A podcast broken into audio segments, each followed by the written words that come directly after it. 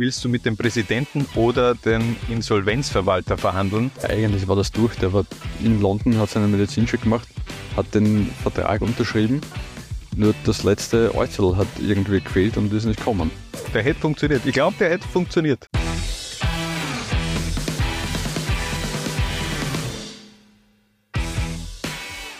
Lola inspiriert und präsentiert heute die prominentesten Beinahe-Transfers österreichischer Kicker und für unseren Torhüter reisen wir gleich mal zurück ins Jahr 1996. Franz Wohlfahrt peilt seine erste Auslandsstation an und leck mich fett, Harald. Mit welchem Verein wurde er damals in Verbindung gebracht? Mit dem FC Barcelona und das war schon sehr, sehr konkret. Der FC Barcelona hat zu diesem Zeitpunkt einen neuen Tormann gesucht und hat eine sehr, sehr illustre Kandidatenliste gehabt. Da ist neben Franz Wolfert ja mit Otto Konrad ein weiterer Österreicher draufgestanden. Außerdem äh, Peter Kuber von Sparta Prag, Andi Köpke von Eintracht Frankfurt mhm. und der Portugiese Vitor Bahia. Ich glaube, die Katalanen haben sehr intensiv die Europameisterschaft 1996 verfolgt, dementsprechend auch diese Kandidaten, also Kuba und Köpke damals ja auch im EM-Finale. Aber mit Franz Wohlfahrt gab es angeblich auch schon einen Vorvertrag. Wohlfahrt hat selbst in einem Interview auch ähm, der Presse mitgeteilt, die Entscheidung fällt in den nächsten Tagen. Also es war wirklich sehr knapp dran, dass Wohlfahrt nach Katalonien wechselt. Ja, genau. Und dann, es war ein bisschen Europa über spannendes Torhüterwechseltheater, muss man fast sagen, weil Andi Köpke war sich ja dann äh, mit Stuttgart schon so gut wie einig. Dann hat es auf einmal geheißen, na, Andi Köpke wechselt zum FC Barcelona. Äh, das war dann doch nichts, weil Barcelona hat sich für Vitor Bahia entschieden. Dann war Stuttgart wiederum Haas und hat Andi Köpke nicht genommen, sondern Franz Wohlfahrt. Und das hat ja dann auch wirklich äh, sehr gut funktioniert. Blieb dort an dann auch vier Jahre Franz Wohlfahrt und hat da wirklich auch eine Ära geprägt. Deutscher Pokalsieger. Also war schon sehr, sehr erfolgreich und Andi Köpke wechselte in diesem Sommer zu Olympique Marseille. Vor Wohlfahrt gibt's mal wieder unsere beliebte 3-4-3-Formation. Wir bleiben im gleichen Jahr. Wieder ein Austria-Kicker. In diesem Fall soll es aber auf eine andere Insel gehen. Genau, keine Halbinsel, sondern eine Insel, Insel. Ähm, Toni Pfeffer steht unmittelbar vor einem Wechsel zu Tottenham. Abmeldung von damals, Anton Pfeffer jetzt doch bald ein Heißsporn. Und äh, ja, das war ja eigentlich, war das durch. Der war in London, hat seinen Medizincheck gemacht, hat den Vertrag unterschrieben. Nur das letzte Äußerl hat irgendwie gefehlt und ist nicht gekommen. Nämlich die Unterschrift vom Präsidenten von Alan Sugar, und äh, der hat dann diesen Deal im Grunde auch ähm, zum Platzen gebracht. Äh, es gab eben keine Zu- bzw. Absage und so zerschlug sich dieser Transfer und Pfeffer blieb in Wien Favoriten, mhm. blieb äh, der Wiener Austria auch bis zu seinem Karriereende treu. Tottenham hat äh, sich damals dann für den Schweizer Ramon Vega entschieden äh, und Toni Pfeffer hat ein Jahr später seine legendäre CD Pfeffer und Salz aufgenommen. Also hat alles äh, sein Für und Wider. Knapp 20 Jahre später stand auch unser... Salt Paper wäre nicht gegangen, ne? Ja, ja stimmt. ja. Äh, knapp 20 Jahre später stand auch unser nächster Kicker vor einem Wechsel in die Premier League, nämlich Alexander Dragovic. Mitte der 10er Jahre noch bei Dynamo Kiew, aber damals sehr heiß begehrt in England. Mm, ganz heißes Transfer-Eisen damals äh, Alex Dragovic bei Dynamo Kiew und vor allem äh, begehrt auch bei Manchester United. Das war eigentlich 2015 und 2016 ein Transfergerücht. Man wusste ja auch, Dragovic, äh, sein großes Vorbild, Nemanja Vidic, auch eine Legende von Manchester United, vielleicht auch daher so ein bisschen auch die Connection zu den Red Devils äh, gegeben. Ähm, konkret wurde es dann wirklich auch 2016. Richtig, da hat es dann äh, zumindest laut Guardian ein konkretes Angebot gegeben von äh, Manchester United in die Ukraine und das waren immerhin 20 Millionen Euro. Ist dann aber trotzdem nichts geworden. War zu wenig, ja. Ähm, naja, ob es zu wenig war, weiter. Ja, letztendlich ist es dann Bayer Leverkusen geworden, die haben 21 Millionen gezahlt. Und ähm, ja, war vielleicht nicht der allerschlaueste Schritt von Alex Dragovic. Oder? Man, ganz ehrlich, es ist, äh, auf den ersten Blick wirkt es nach einem ah, sehr gelungenen Transfer, richtig, ja. aber es hat dann nicht funktioniert. Nicht funktioniert. Es war, er ging dann im Grunde wirklich auch, auch als äh, Transferflop in die Geschichte von Bayer Leverkusen, hat er überhaupt nicht funktioniert und ähm, hat dann eben auch sehr früh das weitergesucht, zunächst per Leihe und dann eben auch schlussendlich ähm, per Transfer zu Roter Stern Belgrad. glaube ich, war es dann direkt auch von Bayer Leverkusen, wenn ich mich jetzt nicht täusche. Richtig, und dazwischen war er dann doch noch auf der Insel, nämlich äh, bei Leicester. So ist es. Weiter geht's mit dem nächsten Austria-Kicker, also schon der dritte. Äh, also wirklich Austria Roots äh, Quartett zu Beginn, natürlich ja. äh, der, der vierte in dieser Ansapanier, David Alaba. Bei dem hätte nämlich auch der FC Barcelona im Lebenslauf stehen können. Richtig, und die Chance war ja mehrmals da. 2016, 2020, 2021 das war eben laut Uli Hoeneß auch so ein bisschen das Sehnsuchtsziel von David Alaba. Uli Hoeneß, äh, damals noch Präsident vor der Bayern, hat in einem Interview mal erwähnt, ähm, dass er eben schon Bock drauf hätte, beim FC Barcelona zu spielen und hat eine legendäre Antwort gegeben, willst du mit dem Präsidenten oder den Insolvenzverwalter verhandeln? Barcelona damals schon in der Kreide, jetzt auch schon noch immer in der Kreide, also das äh, ändert sich eigentlich nicht. Es war 2016 eben wirklich auch konkret. Laut Mundo Deportivo wollte David Alaba aber unbedingt einen Mittelfeldplatz. Ja, das, das war so die Peak äh, David Alaba Positionsdiskussionszeit.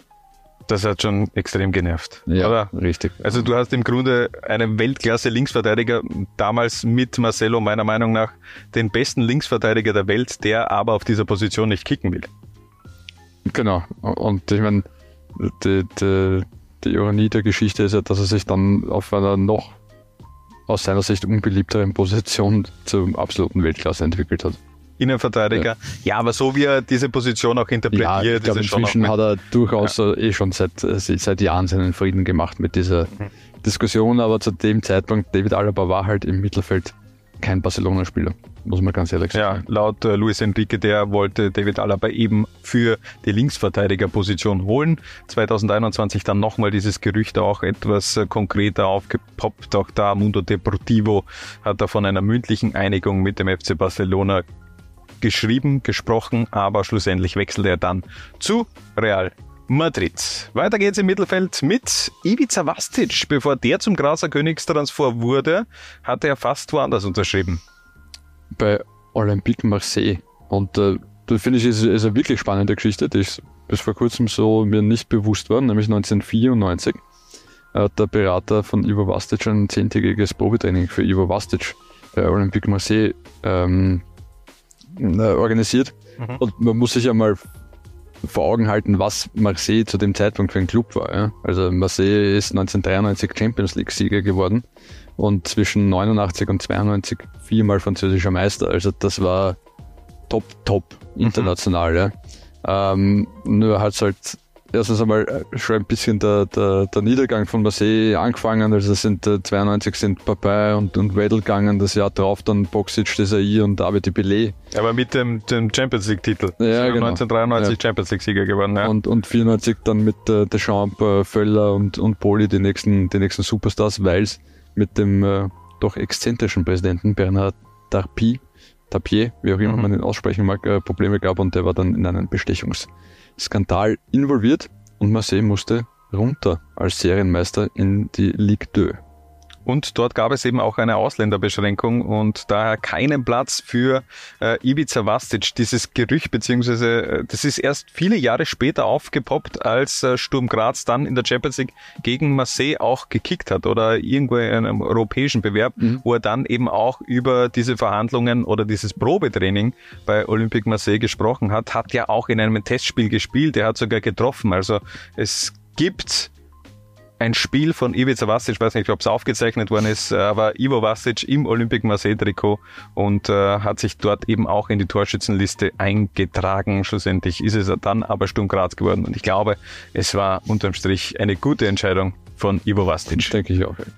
Bis jetzt nur Kicker mit Austria Roots und jetzt kommt gleich der nächste und der ist nicht irgendeiner. Der Austrianer schlechthin, nämlich Herbert Prohaska. Wir schreiben das Jahr 1978 und wer hat angeklopft? Der FC Schalke 04. Und wie falsch kann sich eine Paarung überhaupt anfühlen? Ja, okay, aber mittlerweile Schalke 04 lass die letzten fünf, sechs, sieben Jahre weg. Das war schon eine große Nummer. Ist noch immer eine große ja, Nummer. Ja, aber ja. ist Herbert Bohaska ein Schalke-Spieler? Er ist kein Malocher, glaube ich, gell? Genau, ja, nein, er ist kein Malocher, ja. gewesen. Ja. Ähm, Schalke hat 10 Millionen Schilling geboten. Damals eine sehr, sehr nette Summe, also ähm, sind äh, rund knapp unter einer Million Euro gewesen. Ähm, war zu wenig für die, für die Wiener Austria Schalke. Damals ein bisschen unter Druck, waren davor Vizemeister, sind dann nur Neunter geworden in der Saison. Ähm, wie gesagt, aus dem Wechsel ist nichts geworden und äh, wird gut gewesen sein, Schalke in der Saison, in der Herbert Bohaska dann für Schalke spielen hätte sollen.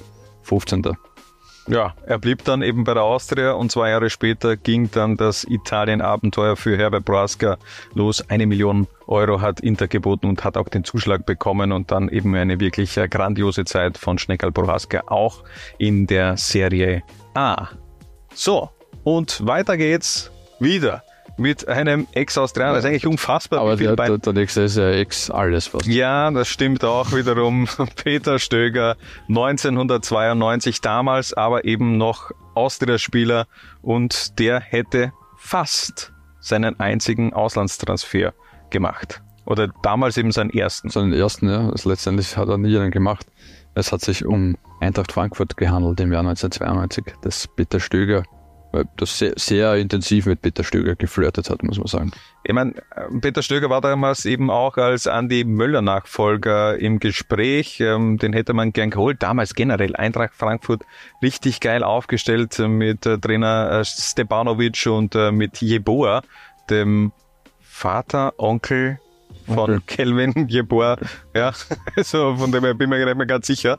Ähm, und da, da hat da eigentlich auch der, der Vizepräsident Bert Hölzenbein schon, schon ein bisschen auch geschwärmt von Peter Stöger, hat gesagt, von seiner Spielerweise passt er perfekt nach Frankfurt, aber warum ist es dann doch nichts geworden?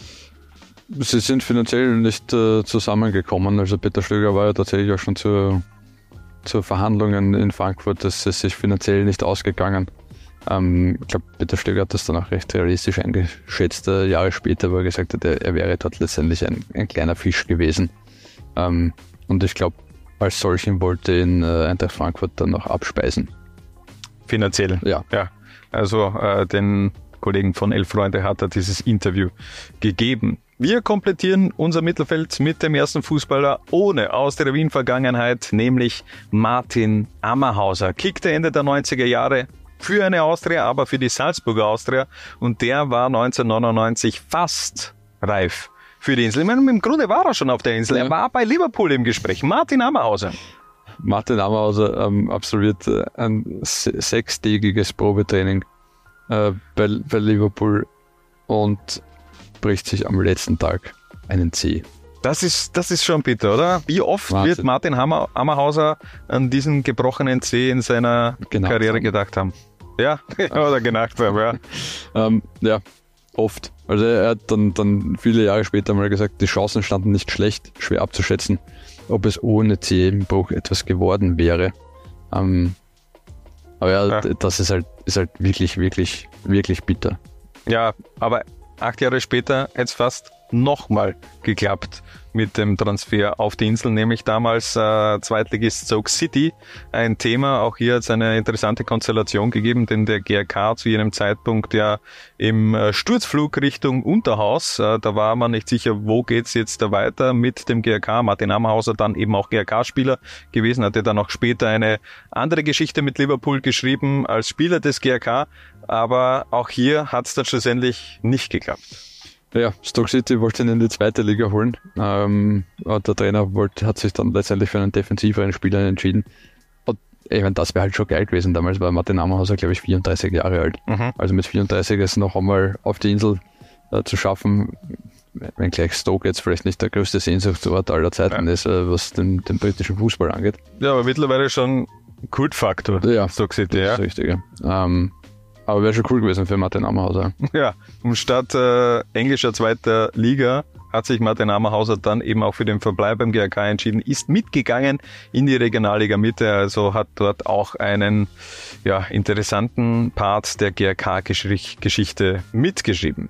Defensive und Mittelfeld stehen. Adalt, weiter geht's im Sturm mit Toni Polster. Der hätte 1990 eigentlich zum Königlichen werden sollen. Real Madrid war dran. Die Marca titelte sogar, dass er im Grunde der Nachfolger von Hugo Sanchez werden soll. Es kam aber anders. Darf ich das Zitat vorlesen? Ja, bitte. Also die Marca hat... Äh Marca hat ein, ein, eine Riesenreportage über, über Toni Polster geschrieben. Ähm, und hat unter anderem geschrieben, für Tony Polster ist Fußball Kunst. Im Film würde er pfiffige Helden aller Errol Flynn verkörpern. Er kämpft zwar nicht mit Pfeil und Bogen, sein linkes Bein ist jedoch mörderisch. Das ist schön ausgeschmückt. Weiß nicht, ob Toni Polster das ähnlich gesehen hat oder sich gedacht hat, was Winde, was Winde von mir. Aber ja, meine, die Marke, die, die spanische Presse ähm, neigt dazu, das natürlich dann auch immer schön zu formulieren und hat da eben auch wirklich davon schon gesprochen, dass äh, Toni Polster gefühlt schon Real Madrid-Spieler ist. Ähm, aber Sevilla verlangte eine Milliarde. Peseten. Wäre fast ein Milliardentransfer. Ja. Aber ich meine trotzdem, 7,2 Millionen Euro waren zu dem Zeitpunkt richtig, richtig viel Geld. Aber man muss auch dazu sagen, Toni Polster hat in der Saison für Sevilla 33 Tore geschossen. Abartig. Also ja. wirklich abartig. Das ist, äh, er ist hinter Hugo Sanchez ist er dann, glaube ich, Zweiter der Torschützenliste geworden in La Liga. Er hatte beim FC Sevilla funktioniert, er hat bei Rayo funktioniert, aber so gefühlt hatte Toni Polster eben schon noch die Qualität, noch eine Etage höher anzugreifen. Denn die ganzen Vereine, bei denen er war, klar, 1. FC Köln, Borussia Mönchengladbach, alles Traditionsvereine in, in Deutschland, auch FC Sevilla, und der Rayo Vallecano ein Kultverein aus äh, Madrider Vorstadt, aus der Madrider Vorstadt. Und ähm, aber Real Madrid oh, hätte schon, hätte, ja. äh, wäre wär eine geile Kombo also, gewesen. Äh, ich meine, erstens einmal, wir haben ja vor zwei, drei Wochen mit, mit Andi Oges geredet und Andi Oges ist ja überzeugt davon, dass Toni Polster 40 Tore plus für Real Madrid ja. hätte. Ja. Ähm, okay, wenn er für Sevilla 33 ja, schießt, dann schießt er für Real vielleicht 50. Eben, ich meine, ich glaube, man muss sich mal vor Augen halten, was Toni Polster für ein Stürmer war. Toni Polster hat äh, zwölf Saisonen äh, in einer Top-Liga äh, absolviert, also Serie A, La Liga oder Deutsche Bundesliga, hat davon in zehn zweistellig getroffen und in seinen zwei ersten jeweils neun Tore erzielt. Ja? Und das eben bei Sevilla, Logroñés, äh, Köln etc., wie sie alle heißen. Und ich glaube, wenn Toni Polster es wirklich geschafft hätte, zu einem absoluten Top-Club zu wechseln, ja, aller Real Madrid, aller FC Bayern, dann würde der tatsächlich in einem Atemzug äh, mit Herbert Bohaska und Hans Gankel genannt werden und nicht so irgendwo immer auf Platz 3 herum mhm. äh, ex mit Andy Herzog und Co. Aber auch hier verhinderte die Ausländerbeschränkung dann eben auch diesen Transfer von Toni Polster. Der hat dann Jahre später gegenüber Spox auch erklärt, wenn die Regelung damals so gewesen wäre wie heute, wäre ich sicherlich bei Bayern, Real oder Atletico gelandet. Es kam eben anders. Eine Legende bist du dennoch, Toni. Unser nächster Kicker hat für knapp 20 Vereine gespielt. Schalke 04 war nicht dabei und doch waren sie knapp dran, ihn zu verpflichten. Stefan Meyerhofer, Harald. Stefan Meyerhofer, 2010 wäre er fast bei Schalke gelandet, weil ihn sein fußballerischer Ziehvater weil der hat ihn bei Bayern eingesetzt. Felix Magath. Felix Magath, ja. Ähm, unbedingt äh, nach Gelsenkirchen holen wollte. Äh, zu dem Zeitpunkt ist äh, Stefan Meyerhofer halt in der Premier League bei Wolverhampton unter Vertrag gestanden und die haben zu viel Geld verlangt. so ist es. Ähm, ich meine, generell, ich mein, Felix Magath, muss man sagen, zu, zu jener Zeit hat er gefühlt, glaube ich, auch 40 Spieler äh, nach Gelsenkirchen geholt. Da waren so Kracher dabei wie Ali Karimi und ähm, C. Roberto II, wenn du dich noch erinnerst. Da waren wirklich viele Transfers mit dabei, die nicht aufgegangen sind. Stefan Meyerhofer, der hat dann eben, der ist gar nicht über die Bühne gegangen. Man hat sich aber guten Plan B zurechtgelegt aus knappen Sicht. Ja, sie haben dann äh, Klaas-Jan Huntelaar und Raoul geholt. Und das ist ein bisschen die Antithese zu, wir kriegen Morientes nicht und holen Edith Lieder. ja, stimmt eigentlich, ja.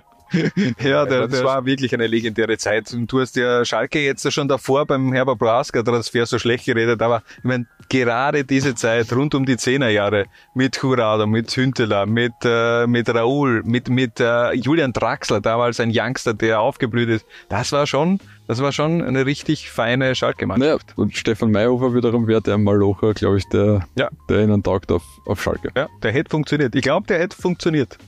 Ähm, und zum Abschluss unserer Hansa-Panier einer der legendärsten beinahe Transfers schlechthin, nämlich Roli Linz und der FC Barcelona. Es war alles ready für den ganz grof, großen Move und dann passierte doch nichts.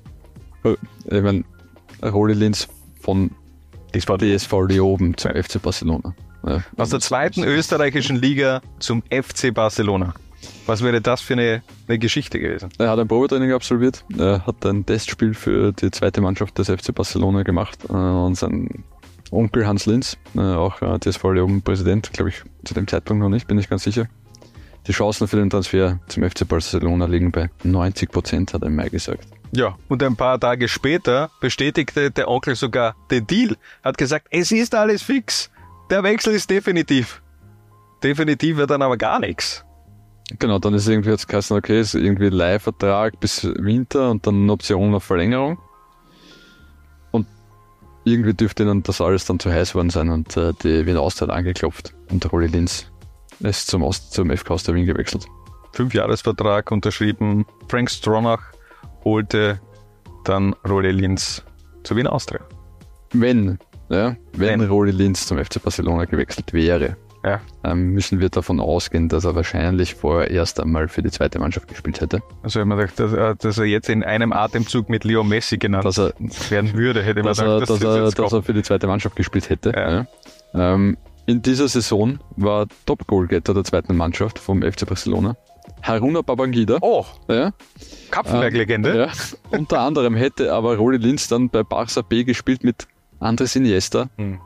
Thiago Motta, Hm. Ole Guer Ja. und Victor Valdez.